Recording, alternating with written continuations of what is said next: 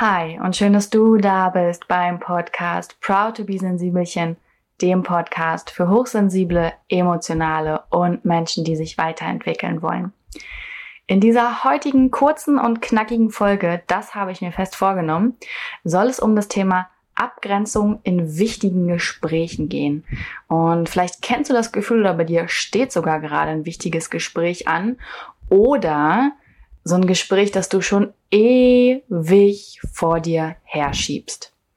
Und ich möchte dir ein paar Tipps mit an die Hand geben, wie du mit einer guten Kommunikation dich in solchen Gesprächen abgrenzen kannst und nicht mehr vor diesen Gesprächen davonläufst, sondern sie wirklich führst und dir und deinem Gegenüber damit ja etwas Gutes tust, aber dich nicht darin verlierst.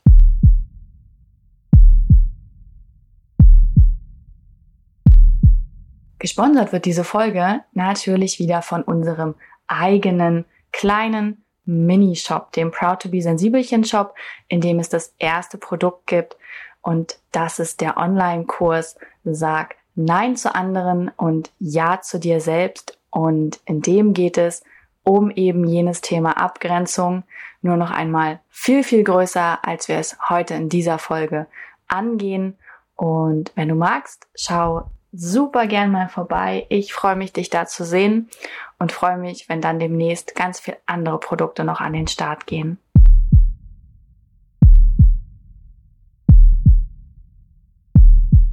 So, in der heutigen Folge also diese Bauchwehgespräche, vor denen man gar nicht so richtig schlafen kann, also ich zumindest kann dann immer schwer, schwer schlafen. Wenn ich weiß, dass solche Gespräche anstehen, also die quasi terminiert sind, wie zum Beispiel auf Arbeit oder auch ja, wenn man weiß, irgendwie in irgendeiner Freundschaft liegt das quer und wir sehen uns jetzt das nächste Mal und dann wollen wir darüber reden, dann bin ich wirklich jemand, der in der Zeit nicht so gut schlafen kann, je näher der Termin rückt und auch irgendwann gar nicht mehr so richtig Hunger hat und ganz nervös wird und Schwitzehände bekommt und ja versucht eigentlich diesem Gespräch zu entfliehen, Ausflüchte zu finden, manchmal ganz bewusst, dass ich überlege, aber was ist denn, wenn ich das jetzt einfach nicht mache oder wenn ich das absage? Und dann weiß ich natürlich, natürlich, dann steht der Termin ein anderes Mal an, aber auch unterbewusst rebelliert ja unser Gehirn da so ein bisschen gegen an,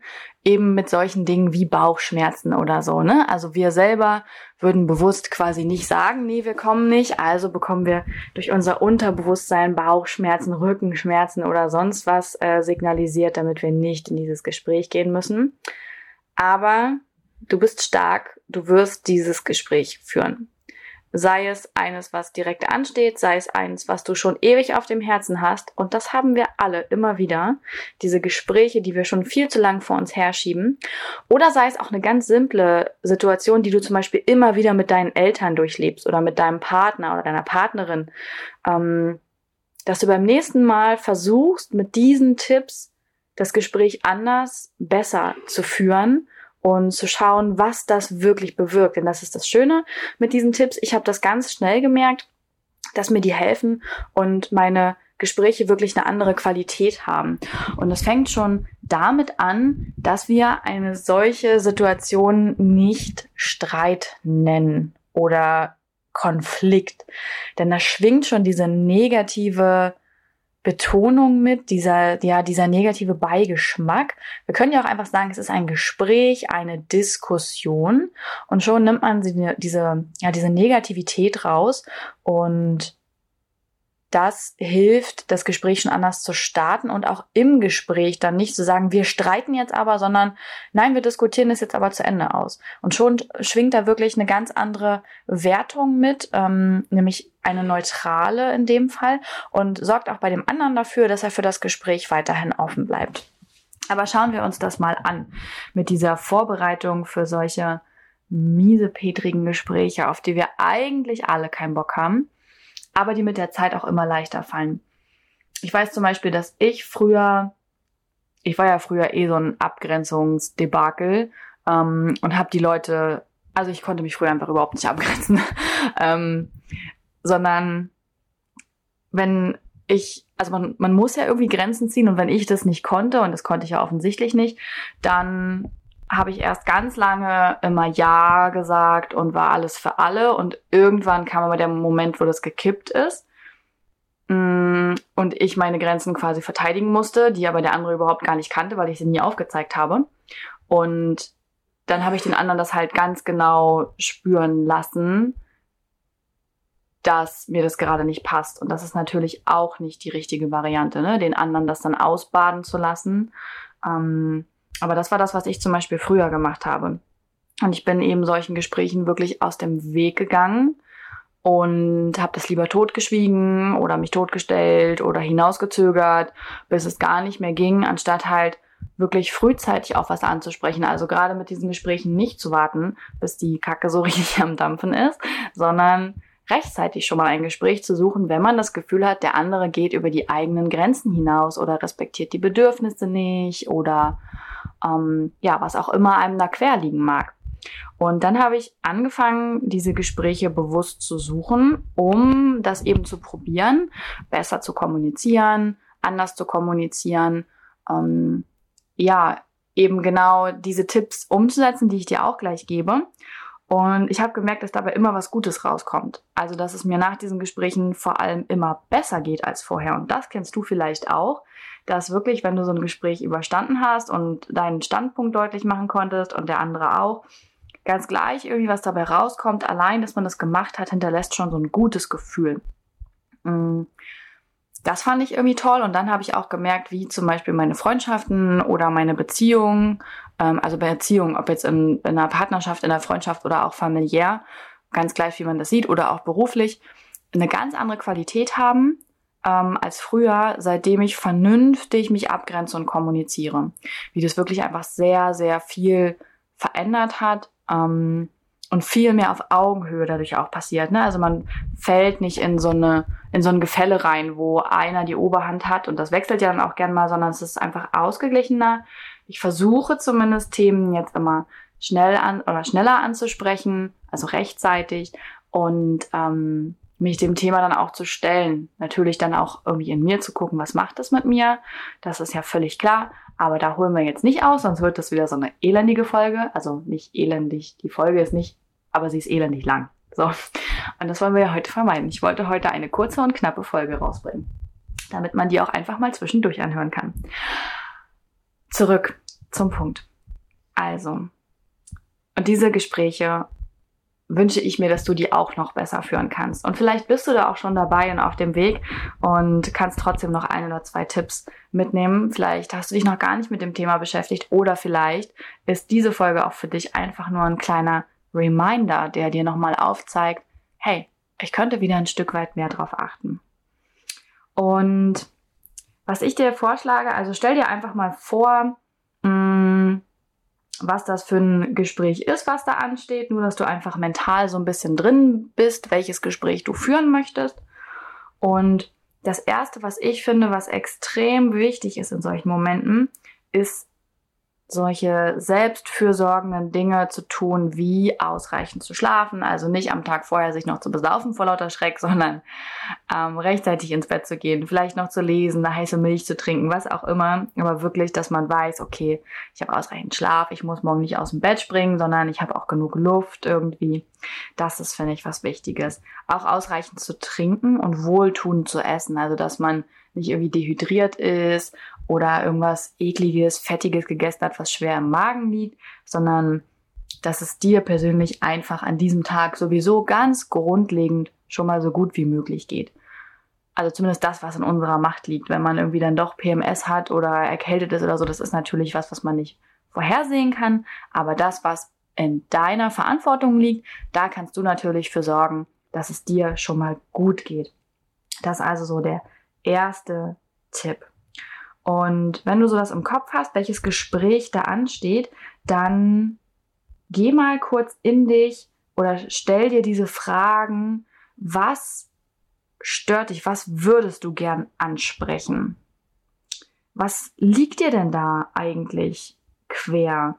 Was willst du verändern, auflösen, beenden, beginnen? Mach dir mal klar, was du konkret in diesem Gespräch erreichen möchtest. Dass du weißt, mit welchem Standpunkt du da reingehst, damit du nicht einfach nur reagierst und auch agieren kannst, auch wenn es ein Gespräch ist, was dein Chef zum Beispiel wünscht, dann bitte ihn darum, dir vorher konkrete Punkte zu nennen, die er mit dir besprechen kann, damit du dich darauf vorbereiten kannst. Denn es geht in diesem Gespräch nicht darum, dass man runtergeputzt wird oder keine Handhabe hat, sondern dass man vorbereitet ist, dass man selber weiß, was erwarte ich von dem Gespräch, was will ich von dem Gespräch. Zweiter Punkt also, gut vorbereitet in dieses Gespräch gehen. Und dann habe ich so einen kleinen Trick aus der Coaching-Ausbildung, der mir irgendwie tatsächlich häufig geholfen hat. Und zwar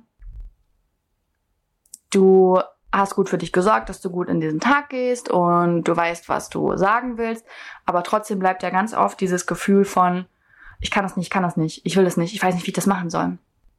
Und dann überleg mal, wer ist denn für dich so ein Mentor? Also jemand, zu dem du aufsiehst, ähm, von dessen moralischem Handeln oder Mut du beeindruckt bist und wenn du dir jetzt die Situation vorstellst von diesem Gespräch, das ansteht, mit wem auch immer und was auch immer für ein Gespräch, stell dir mal vor, dass diese Person, dieser Mentor für dich in das Gespräch geht. Und dann stell dir mal vor, was sagt der so oder sie. Ist ja kein Gender-Podcast, deswegen ne, fange ich jetzt nicht an, jedes Mal der, die zu sagen, das. Ähm, was sagt dieser Mentor? was macht der? Wie verhält er sich? Wie sitzt der da? Was hat er für eine Ausstrahlung? Wie ist seine Atmung, sein Blick? Was sind die Argumente, die er bringt? Wie geht er mit dieser Situation um? Und spiel das dann in deinem Kopf wirklich mal durch. Was würde dein Mentor, der Mensch, zu dem du aufblickst, wie würde der diese Situation handeln? Und dann überleg mal, dass du ja diese Eigenschaften auch in dir hast und wie gut sich dieses Gespräch anfühlen würde, wenn du wie dieser Mentor auftrittst. Wie viel innere Ruhe dir das geben würde, wie stolz dich das machen würde und vor allem mit welchem, also mit welchem Gefühl würdest du aus diesem Gespräch dann gehen.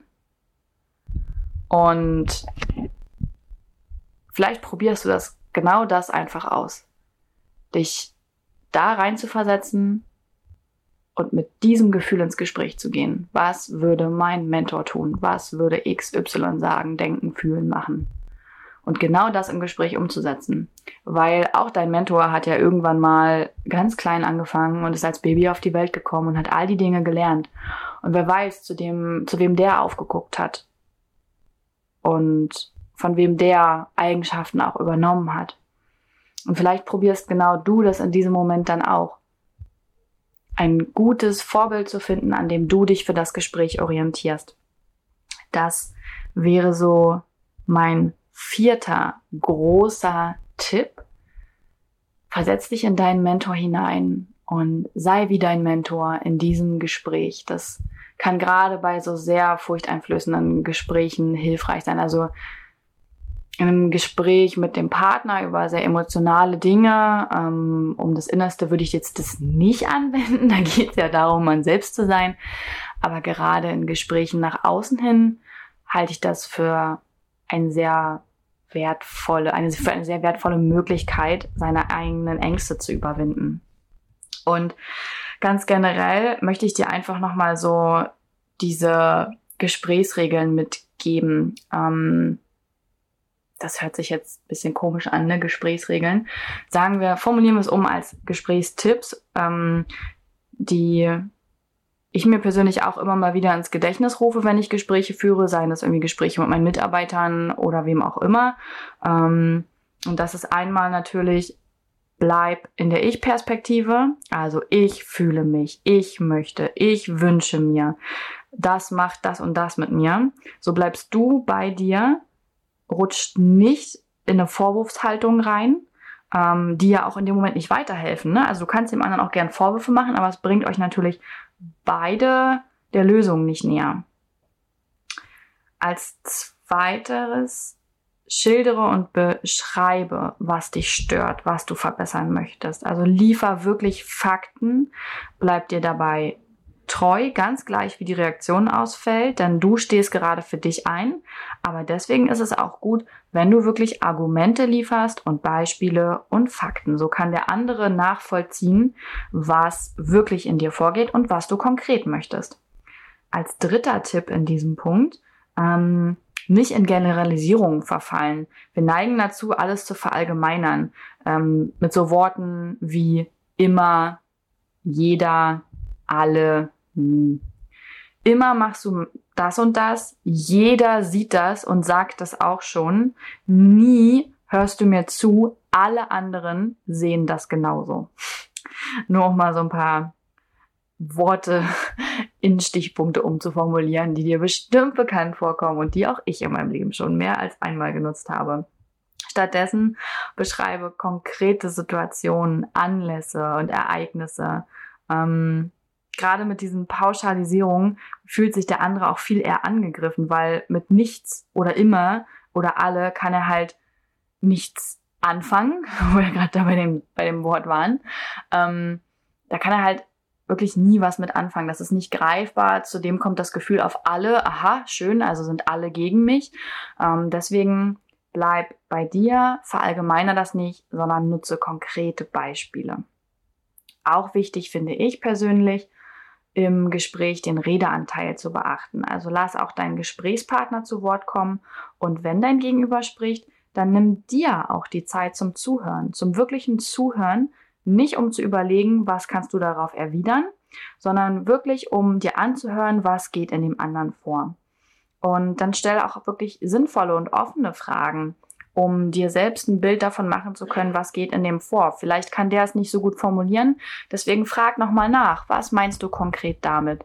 Was könnte ich besser machen damit du? Was würdest du dir von mir wünschen? Ähm, dass du wirklich mit Fragen nochmal nachhilfst, um auch den anderen wirklich zu verstehen. Denn am Ende geht es ja bei guter Kommunikation darum, dass beide sich mitteilen können in einem ausgeglichenen Gesprächs-, ähm, Redeanteilverhältnis, ähm, dass der eine den anderen versteht und man dadurch zu einer Lösung kommt. Das ist ja so das, was wünschenswert ist. Und deswegen der, die letzte Gesprächsregel, bleib respektvoll du mit dem anderen und der mit dir, damit es ein Gespräch auf Augenhöhe ist und eben diese Lösung zustande kommen kann. Denn das ist das, was das befreiende Gefühl auslöst. Und das kennst auch du sehr, sehr gut. Also nochmal zusammengefasst.